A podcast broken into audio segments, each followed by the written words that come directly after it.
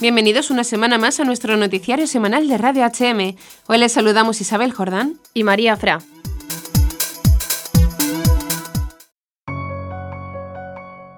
En contra de toda previsión, una estadística llevada a cabo por la BBC pone de manifiesto que la mayoría de las mujeres no se reconocen en la causa feminista. Según diversos sondeos realizados por YouGov y otros institutos que llevan a cabo encuestas de opinión, solo el 34% de las mujeres en el Reino Unido se definen feministas. En otros países no va mucho mejor. En Suecia, patria de los derechos de las mujeres, el feminismo atrae al 40% de las mujeres. En Francia al 33, al 29 en Noruega, al 22 en Dinamarca, al 17 en Finlandia y en Alemania solo al 8%. La mayoría de las mujeres no comparten ni la ideología ni las formas utilizadas por las actuales feministas, que establecen una lucha que no apunta a la igualdad de aplicación de derechos, que en gran medida ya se ha conseguido, sino al desprecio y menoscabo de la propia identidad femenina.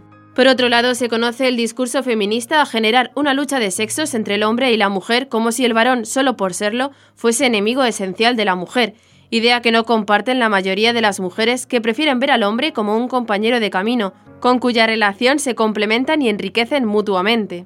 Atacan el seno familiar por considerar que es aquí donde nacen y se aprenden estas relaciones de desigualdad y se construye el heteropatriarcado. No hay que olvidar que una de sus mayores representantes, Simone de Beauvoir, definía a la familia como un nido de perversiones.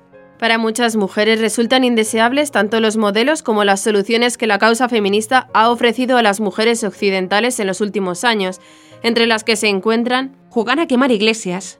Resulta degradante para las mujeres que otras en su nombre, cada año el 8 de marzo, intenten quemar las iglesias del país y jueguen a hacer abortar a la Virgen como hacen en Argentina o también en España, donde las feministas distribuyen cajas de cerillas con el lema La única iglesia que ilumina es la que arde, contribuye. En Suecia se ha introducido una ley para cambiar la mentalidad de cada hombre, que impone pedir a la otra parte, mejor si es de forma escrita, el consentimiento explícito para las relaciones sexuales. Sin ello cualquiera podría ser acusado formalmente de violación. Además se promueven leyes para cambiar la expresión mujer embarazada por persona embarazada, para no discriminar a los transexuales. Y en los jardines de infancia, para eliminar el sexismo, se dirigen a los niños con pronombres neutros. En Francia se han inventado la escritura inclusiva para cambiar las reglas de la gramática y del lenguaje con el fin de garantizar, por fin, la igualdad entre hombres y mujeres. Una norma de esta nueva lengua prevé descomponer el plural que utiliza el masculino para designar a aquellos grupos dentro de los cuales hay hombres y mujeres e introducir después de la raíz de la palabra el sufijo masculino y el femenino separados por un punto a media altura. Lo mismo se ha propuesto también en España. También en Francia, una defensora del feminismo, Titu Lecoq, se jactó de no haber llevado a su hijo durante días al otorrinolaringólogo porque tenía que ocuparse del niño su compañero. El niño acabó con un tímpano perforado. Una de las actitudes más rechazadas por la mayoría de las mujeres es el silencio en el que entran estas supuestas feministas cuando los agresores son hombres musulmanes. En estos casos ellas no reivindican derechos, no realizan denuncias, no defienden a la mujer. Las Fimen no han protestado nunca en una mezquita.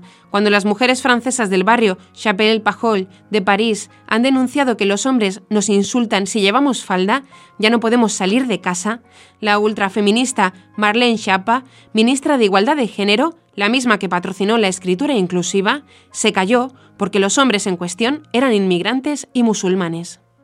El emblema de estas equivocaciones es el silencio sobre los sucesos de Nochevieja en Colonia, donde mil musulmanes se organizaron en grupos de cinco y se dedicaron a robar, agredir sexualmente, insultar e incluso violar a las mujeres que se encontraban, y frente a este suceso las supuestas feministas han preferido callar.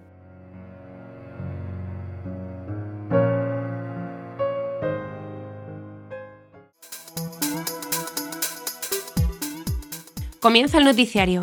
Comenzaremos con las noticias de interés internacional. Israel. En Israel se tienen más bebés que en cualquier otro país desarrollado.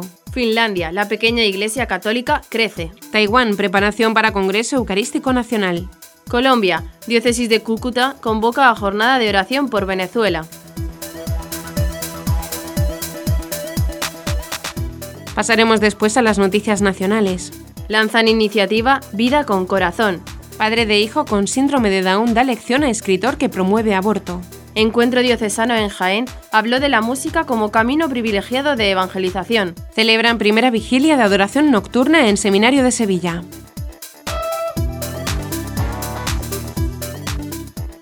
Y por último comentaremos algunas de las noticias más destacadas de la Santa Sede. El Papa Francisco envía sus condolencias a la familia de Emiliano Sala. Quien ama la Iglesia no la acusa destruyéndola con la lengua. Catequesis del Papa, todos somos mendigos del amor de Dios.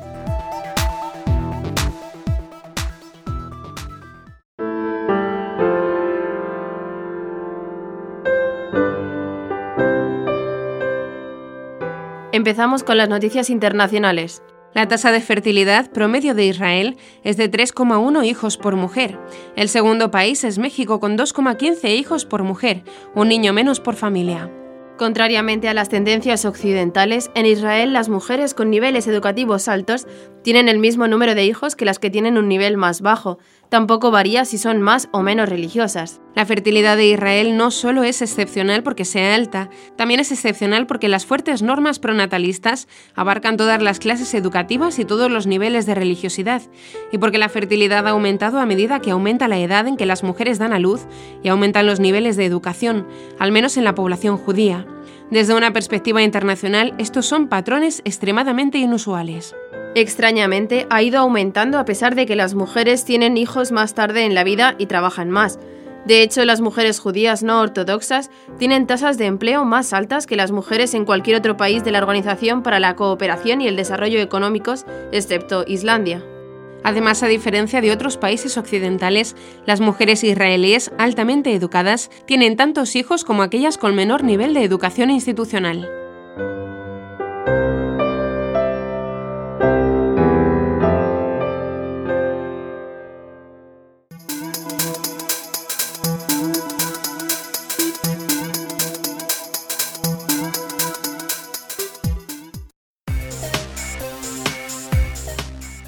El número de católicos en Finlandia continúa creciendo un 3-4% al año. A finales de 2018 había 15.438 católicos registrados, 534 más que el año anterior.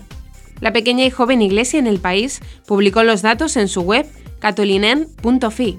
Ese aumento ocurrió en todas las parroquias, excepto en Jyväskylä, donde el número permaneció prácticamente estable, la Catedral de San Enrique en Helsinki continúa siendo la mayor parroquia con sus 4.779 miembros, siendo 227 recién llegados en el año 2018. En total fueron 219 primeras comuniones, 188 confirmaciones y 49 matrimonios. En 19 casos ambos cónyuges eran católicos. En el año 2018 fallecieron 43 católicos y 45 dejaron el país. En toda Europa, Finlandia es el país con la menor proporción de católicos, siendo la mayoría extranjeros, sobre todo polacos. Desde el año 2007 hay apenas dos sacerdotes nacidos en Finlandia y apenas uno de ellos trabaja en Finlandia, en torno a que la mitad de los sacerdotes en el país son polacos. El actual obispo de Helsinki es Monseñor Timu Sipo, nombrado el 16 de junio del año 2009. Él es el primer obispo católico nacido en Finlandia en más de 500 años.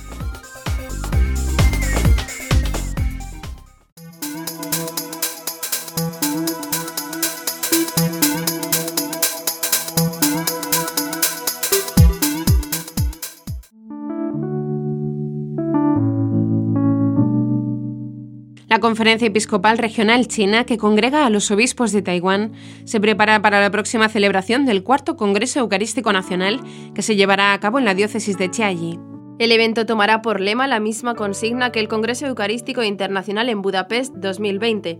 Todas mis fuentes están en ti del Salmo 87. Frente a los principales problemas de Taiwán en los últimos años, incluidos los conflictos étnicos, la confrontación política y muchos problemas sociales, debemos usar el Congreso Eucarístico para orar juntos y esperar convertir los buenos pensamientos de todas las personas en una fuerza común para las personas que sufren en Taiwán y en todo el mundo, animó el obispo de Chiayi, Monseñor Zon An, en una carta pastoral con motivo del anuncio. El prelado recordó que Cristo es la fuente de la cual emana el agua viva que sacia la sed del hombre a través de la oración, la lectura de la palabra de Dios y los sacramentos. La Eucaristía de Jesús está estrechamente relacionada con su resurrección y la misión de la Iglesia, explicó el prelado.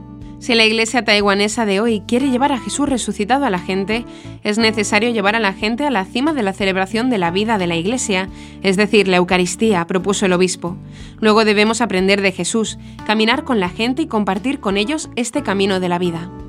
El Congreso Eucarístico Nacional está programado para el día 1 de marzo de 2019 y se llevará a cabo en el condado de Yunlin.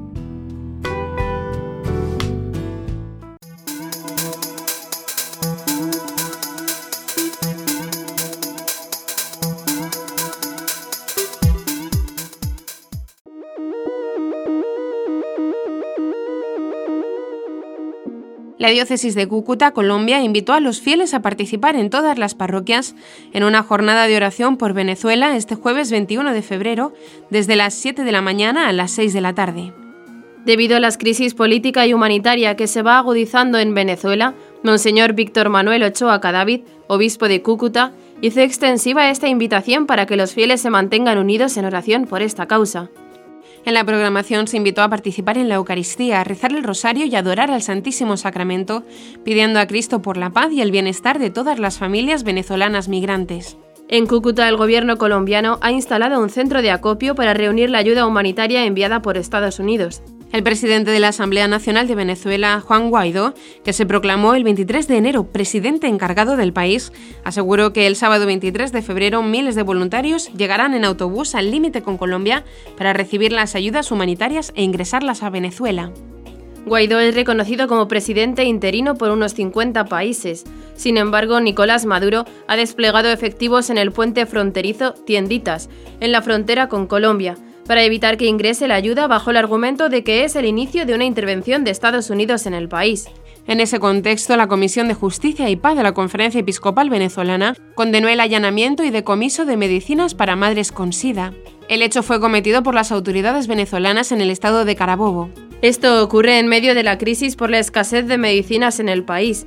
Estos hechos son violaciones a derechos fundamentales, mencionó la Comisión en un comunicado publicado el pasado 19 de febrero.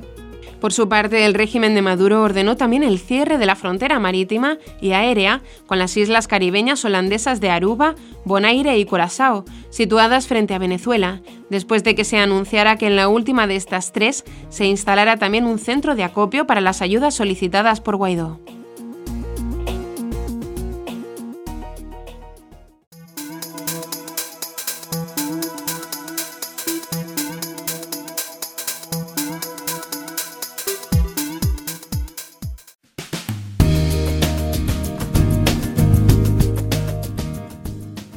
Vamos a las noticias nacionales.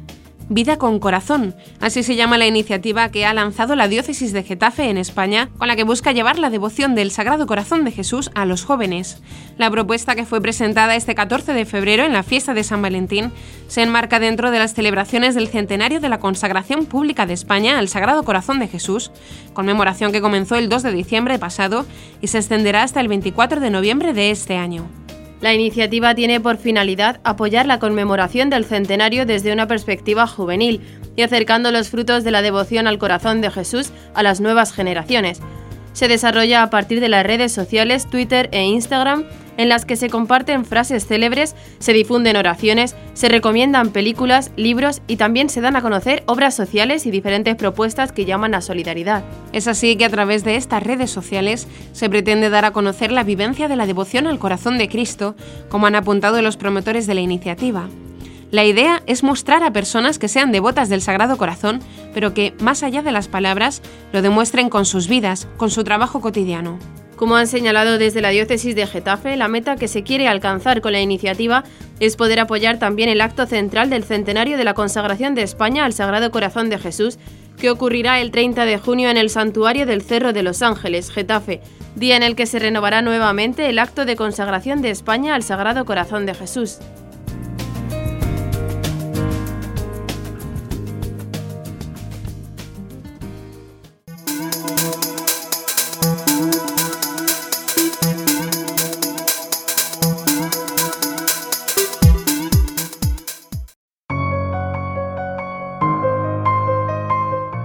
Rafa, el padre de Nico, un niño con síndrome de Down, dio una profunda lección del valor de la vida de su hijo al escritor español Arcadia Espada, que había asegurado que traer al mundo niños con discapacidad era una inmoralidad y una aberración. Durante el programa de entrevistas Chester, que se emite en la cadena privada 4 de la televisión española, el entrevistador expuso algunos de los fragmentos que Arcadia Espada, controvertido escritor español, había realizado en relación con las personas que dejan nacer a sus hijos con discapacidad.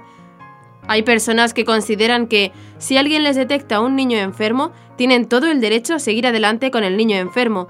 Me parece una inmoralidad y una aberración, aseguraba Espada. Además, subrayaba que si el servicio público le ha avisado a usted de que esa persona va a nacer con gravísimas deficiencias que van a suponer para la sociedad un costo que podría haberse evitado, usted evidentemente deberá asumir la responsabilidad moral de haber traído en esas condiciones un hijo y segundo, la responsabilidad económica de mantener a ese hijo en las condiciones necesarias para la persona y su dignidad. En el programa intervino Rafael, el padre de Nicolás, un niño con síndrome de Down que explicó con voz emocionada cómo su hijo tiene, como todo español, una serie de derechos recogidos por la Constitución española.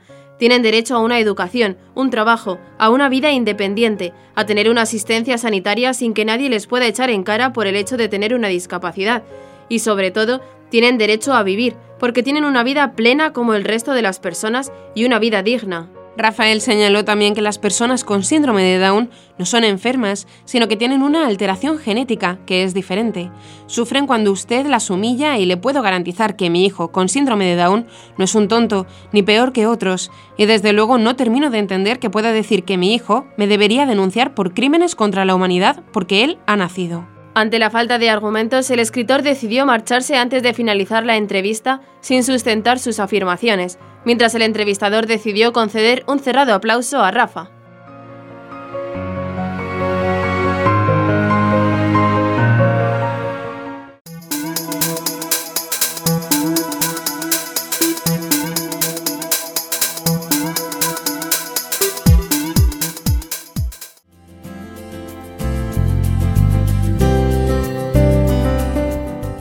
La música como instrumento para evangelizar fue el eje central del segundo encuentro diocesano de coros que ocurrió recientemente en la diócesis española de Jaén, con la participación de 250 personas pertenecientes a más de 30 coros con presencia en la jurisdicción eclesial. La iniciativa organizada por la Vicaría Diocesana de Culto y Espiritualidad y Vocaciones fue presidida por Monseñor Amadeo Rodríguez Magro, obispo de Jaén, quien al abrir el evento habló de su interés por los coros de la diócesis para convocarlos y formarlos, puesto que de ellos dependen muchas cosas. La comunidad reza como vosotros cantéis, y reza con lo que vosotros cantéis, dijo, para luego agregar, Tenéis en la vida de la Iglesia y en esta Iglesia en misión en la que estáis un papel muy importante, porque los cantos, no solo en la música, sino también en la letra, tienen una dimensión profunda y espiritual. Monseñor Rodríguez Magro igualmente expresó su deseo de que los coros estén en armonía con la misión evangelizadora de la Iglesia, Queremos tener unos coros que sintonicen con la vida de la Iglesia en este momento, con las necesidades de la Iglesia, con los planteamientos de la Iglesia, con sus necesidades y sobre todo que sintonicen con una Iglesia misionera, que sepáis que vuestra participación en la vida litúrgica es imprescindible. Como invitado especial estuvo presente el padre Óscar Balado, responsable del área musical de la Conferencia Episcopal Española, quien presentó la conferencia titulada Cantar la misa o cantar en la misa. El sacerdote realizó una charla interactiva donde la música fue protagonista. La dividió en tres temas centrales, la formación, la orientación y los recursos. Recordó a los coros participantes que la finalidad de la música litúrgica es glorificar a Dios y santificar a los hombres. Explicó también cuáles son las letras adecuadas e indicó dónde se puede obtener un repertorio para poder preparar la celebración eucarística, sobre todo en la misa dominical. Durante el encuentro también se desarrollaron algunos talleres, uno de ellos impartido por José Gregorio Trujillo, director del coro y orquesta Music Alma. En él los participantes recibieron una clase magistral sobre el uso de los instrumentos en la misa. Asimismo, se ofreció un taller vocal a cargo del director del grupo musical litúrgico Escucharte, Javier Lendínez, quien ofreció claves para las voces de los coros. El encuentro culminó con un momento frente al Santísimo Sacramento, donde primó la oración hecha música.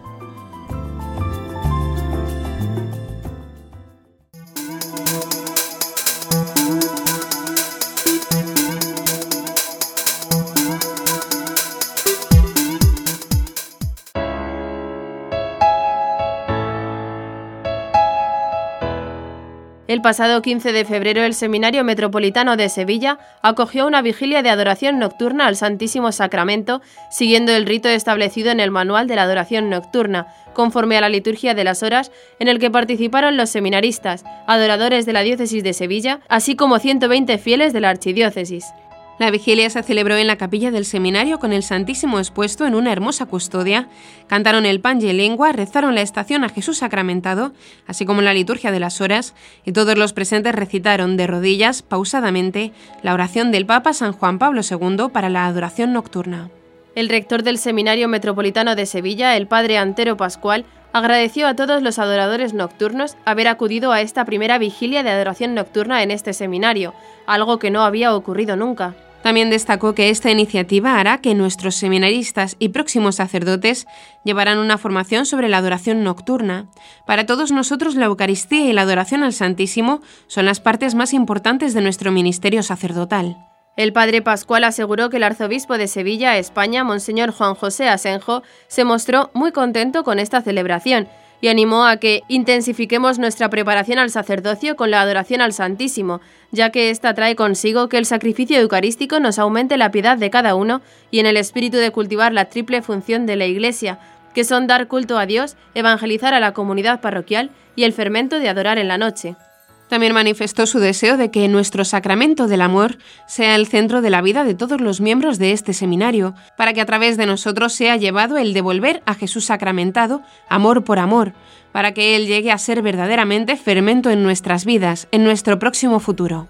El presidente de la Adoración Nocturna afirmó que espera que estas vigilias se vayan consolidando en el seminario y que sea el verdadero fermento para nuevas vocaciones.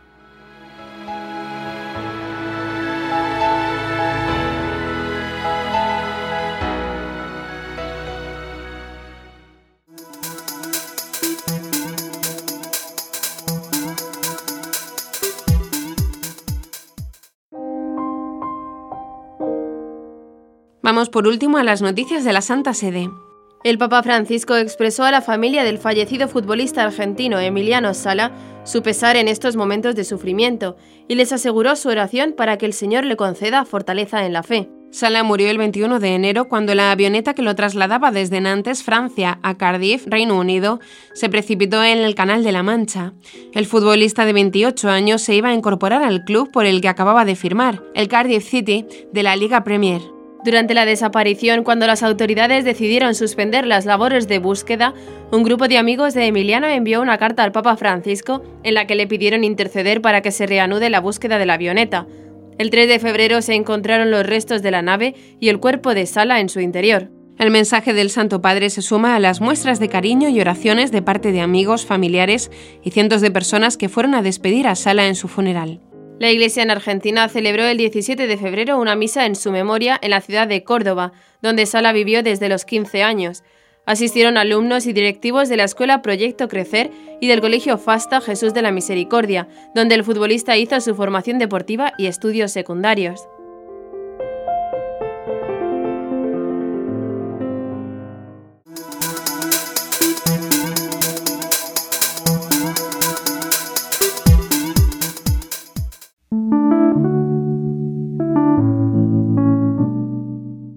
Mañana del miércoles a las 9 y 10, antes de la acostumbrada audiencia semanal con fieles de numerosos países, el Santo Padre Francisco se encontró en la Basílica de San Pedro con los 2.500 participantes en la peregrinación a Roma de la Archidiócesis de Benevento, acompañados por el arzobispo Monseñor Felice Acroca.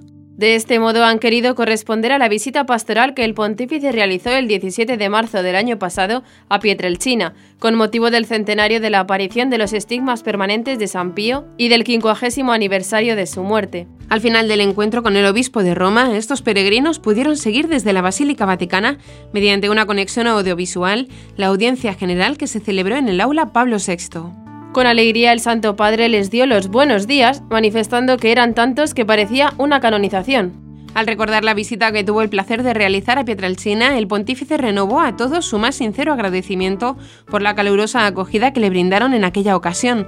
Él les dijo que no se olvida nunca de aquel día, como tampoco se olvida de los tantos enfermos a los que saludó y que hicieron que aquella visita permanezca en su corazón. Francisco aprovechó la oportunidad para detenerse en el hecho de que Padre Pío amó a la Iglesia con todas sus adversidades y pecadores. Porque la Iglesia es santa, es esposa de Cristo, y nosotros, dijo el Papa, los hijos de la Iglesia, somos todos pecadores, y algunos grandes, pero él amaba a la Iglesia tal y como era, no la destruyó con la lengua, como está de moda hacerlo ahora, no.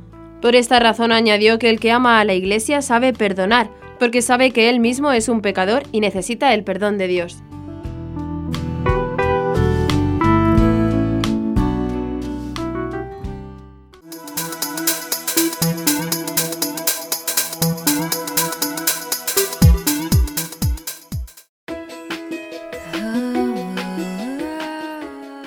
Continuando sus catequesis sobre el Padre Nuestro en las audiencias de los miércoles, el Papa Francisco profundizó en el misterio de la paternidad de Dios. Queridos hermanos y hermanas, siguiendo la catequesis sobre el Padre Nuestro, hoy vemos cómo el primer paso de toda oración cristiana es el de introducirnos en el misterio de la paternidad de Dios.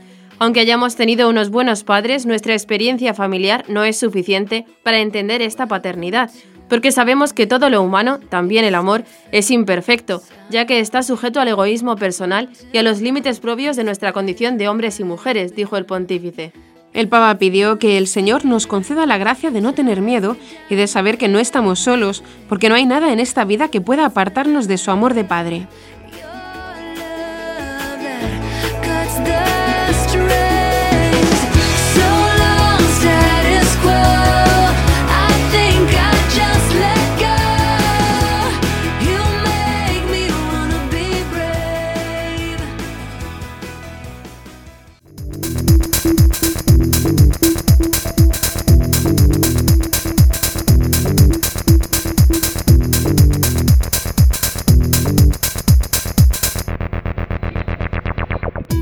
Y hasta aquí nuestro informativo semanal. Esperamos que haya sido de su agrado. Recuerden que pueden seguir escuchándonos siguiendo el resto de nuestra programación en directo a través de la web www.radiohm.net. En ella podrán encontrar también distintos podcasts con los informativos anteriores y otros audios que también pueden ser de su interés. Seguiremos estos días informando de las noticias de la Iglesia y del mundo a través de nuestros breves espacios informativos que les ofrecemos todos los días cada media hora aquí en Radio HM 88.7 FM y HM Televisión. Ayer, hoy y siempre, la verdad. Gracias por habernos acompañado. Les han informado Isabel Jordán y María Fra. Hasta la próxima semana.